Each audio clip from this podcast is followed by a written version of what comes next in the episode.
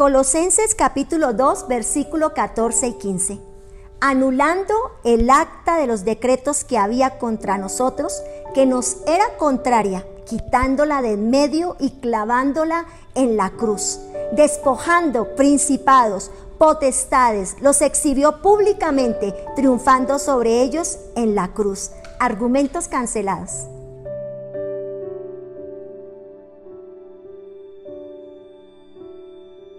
Podemos ver que el Señor para darnos la victoria tuvo que tomar todos los argumentos que habían en nuestra contra. Nuestros pecados, los pecados de nuestros padres, de nuestros antepasados, se convirtieron en decretos que no nos favorecían, que no nos bendecían.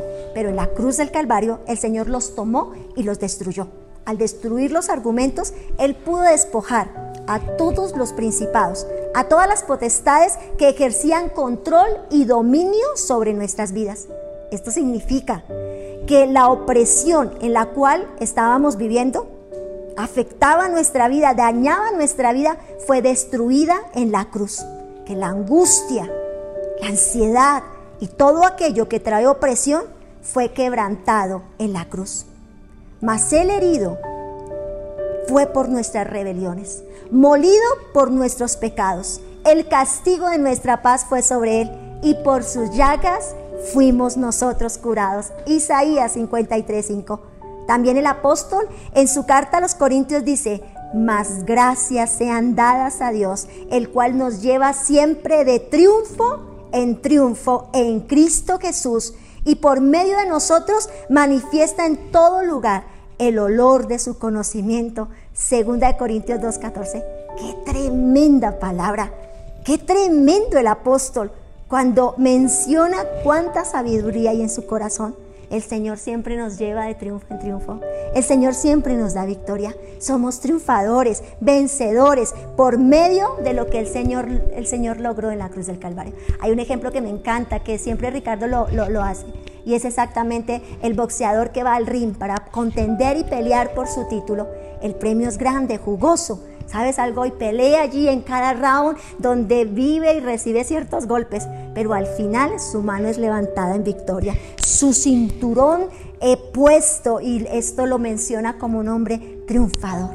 Pero al terminar la carrera recibe un jugoso cheque, millones, porque ellos ganan en montones, montones de dólares. ¿Y sabes quién recibe ese cheque? Su esposa, su familia. Y entonces Ricardo dice, él es un vencedor, pero ella es una más que vencedora. Y lo pone como ejemplo exactamente lo que Cristo hizo en nosotros. Cristo Jesús es un gran vencedor, pero nosotros, Él lo menciona, más que vencedores.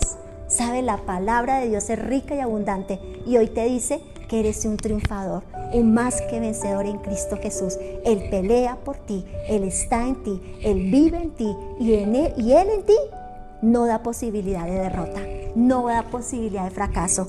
Él en ti es esperanza de gloria, Él en ti es victoria, Él en ti es vida, Él en ti es triunfo. Recuérdalo, eres un más que vencedor. A unos días de culminar este tiempo es importante entender que viene un nuevo año y que si Cristo con nosotros somos más que vencedores. Oremos, Dios y Padre Celestial, gracias por tu amor, por tu bondad, por toda tu manifestación para con nosotros. Gracias por morir en la cruz del Calvario y llevarte toda derrota, fracaso y toda posibilidad, Señor amado, de ruina, miseria, enfermedad, toda posibilidad de fracasar.